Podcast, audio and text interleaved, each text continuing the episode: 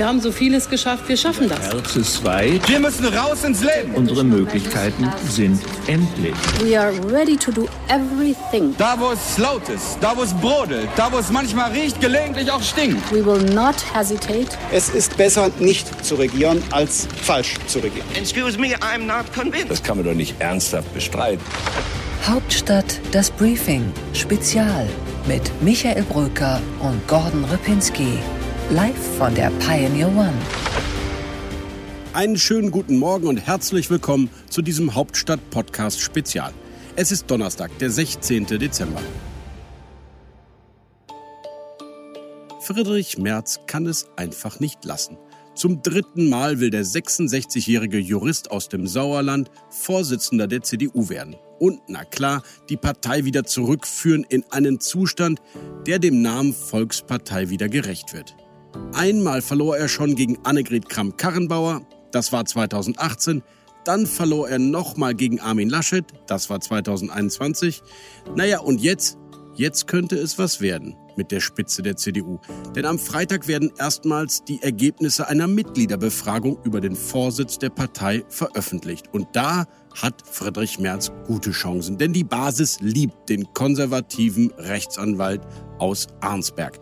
Norbert Röttgen und Helge Braun gelten eher als Außenseiterkandidaten.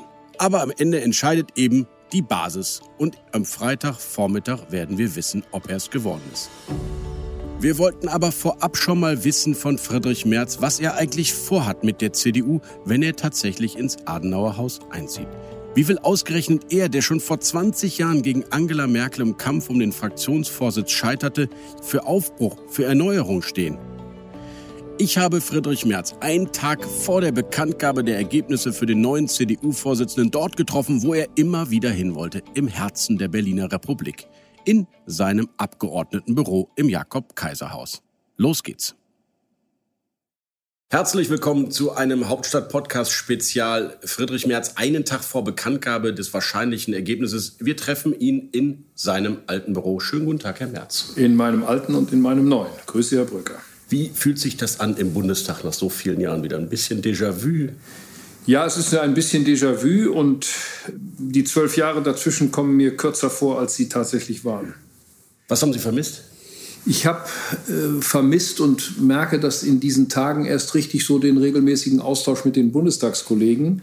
Ich habe ja meine beiden ersten Bewerbungen um den Parteivorsitz von außerhalb sozusagen gemacht und ähm, jetzt mache ich sie von innerhalb und das merke ich eben doch, dass das ein großer Unterschied ist. Man trifft die Kollegen, viele Freunde darunter, neue Kolleginnen und Kollegen und das ist etwas anderes. An diesem Freitag, Herr Merz, ist wahrscheinlich dann vielleicht doch klar, wer der neue CDU-Vorsitzende ist oder wird. Sie bewerben sich zum dritten Mal, also aufgeregt sind Sie wahrscheinlich nicht mehr. Könnte ich sagen, das hat mittlerweile etwas Routine, aber so weit gehe ich natürlich nicht. Nein, ich bin gespannt äh, und hoffnungsvoll zugleich. Warum werden Sie es jetzt eigentlich und nicht vorher?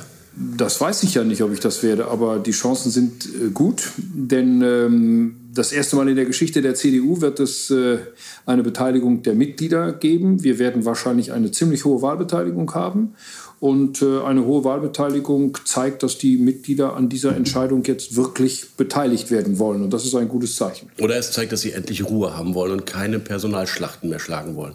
Naja, es zeigt schon, dass die Mitglieder sagen, also bitte, jetzt wollen wir mal mitreden, wie das äh, jetzt hier wird.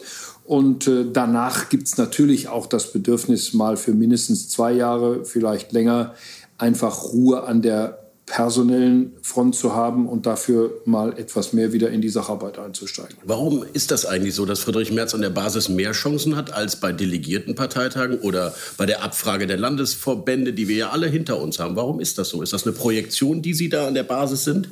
Na, also das wissen wir ja noch nicht, ob das wirklich so ist. Ich habe ja die Umfragen sagen zumindest, dass die sie dann Umfragen viel mehr, zeigen das haben. zumindest an. Ob das dann wirklich so ist, äh, Osteo verpflichtet zu sagen, die Wahrheit liegt in der Urne. Also wir wissen dann wirklich erst am Freitagmittag, ob das so ist. Ich bin zuversichtlich, ja. Aber es gibt natürlich äh, eine gewisse Diskrepanz zwischen den Mandats- und Funktionsträgern und den Mitgliedern der CDU. Das ist nichts Neues. Ähm, so richtig abschließend erklären kann ich es mir noch nicht, aber vielleicht verbinden sich mit meiner Person auch einige Hoffnungen, zumindest die Hoffnung auf etwas mehr Klarheit in den politischen Positionen. Herr Merz, Sie müssen uns und unseren Zuhörern eine Sache erklären. Warum jetzt Friedrich Merz an der Spitze der CDU? Sie haben gerade selber gesagt, Sie waren schon 2002 hier im Büro. Das ist 18 Jahre her. Und die CDU stellt sich jetzt völlig neu auf. Sie muss nach 16 Jahren lernen, Opposition zu machen, was viele von diesen Abgeordneten hier im Bundestag gar nicht erlebt haben. Warum sind Sie, der 66 Jahre alte Rechtsanwalt aus dem Sauerland, der Richtige? ja. Also berechtigte Frage äh, natürlich. Ähm, äh, zunächst einmal, ähm, ich gehöre zu der kleinen Gruppe derer, die Opposition noch erlebt haben. Ich bin mit Wolfgang Schäuble der Einzige, der hier schon mal Oppositionsführer war.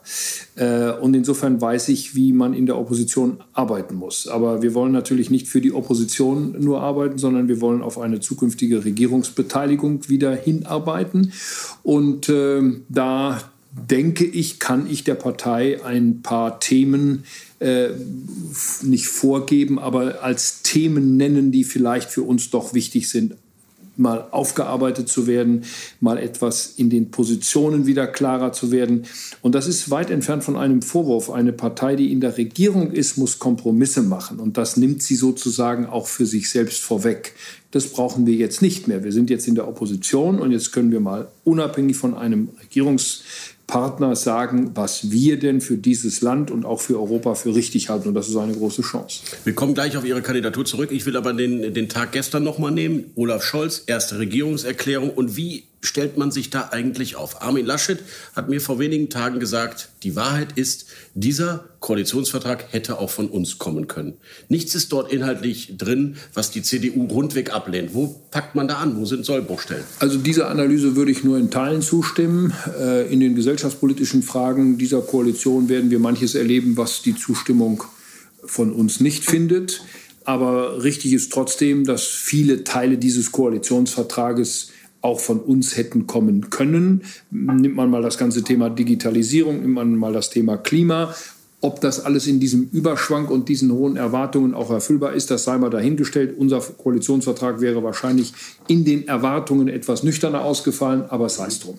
Entscheidend ist, aber den die Koalition, nicht, sagen Sie? Entscheidend wird jetzt sein, was die Koalition daraus macht. Ähm, äh, wir sind leider auch seit der Regierungserklärung von Olaf Scholz seit gestern nicht viel klüger. Äh, ich sage das ohne Vorwurf, aber ich hätte mir von einer ersten Regierungserklärung einer neuen Bundesregierung und eines neuen Bundeskanzlers ein bisschen mehr, auch sagen wir mal, emotionalen Aufbruch erwartet. Diese Regierungserklärung in fast anderthalb Stunden ist mir ein bisschen zu viel im Klein-Klein geblieben. Das ist ein bisschen Angela Merkel. Naja, es war ein bisschen Olaf Scholz, so wie wir ihn auch vorher schon kannten. Insofern auch wiederum keine Überraschung. Aber entscheidend ist, was dann im Alltag daraus wird und das muss man sehen. Jetzt sagen Sie nicht, mit Friedrich Merz kommen die Emotionen zurück in die Politik und in den Bundestag. Warum äh, ist das eine so äh, äh deutlich ausgesprochene Vermutung oder Befürchtung von Ihnen? Eine Frage. An dieser Stelle blenden wir uns aus. Aber ich habe natürlich noch weiter mit Friedrich Merz gesprochen über den Start der neuen Ampelkoalition und vielleicht die ersten Sollbruchstellen, die die Oppositionspartei Union aufspießen kann. Das alles in der langen Version für Pioneers auf thepioneer.de oder in Ihrer Pioneer-App. Ich würde mich freuen, wenn Sie dabei sind. Danke für Ihre Unterstützung. Ihr Michael Bröker. Hauptstadt, das Briefing Spezial mit Michael Bröker und Gordon Ripinski. Live von der Pioneer One.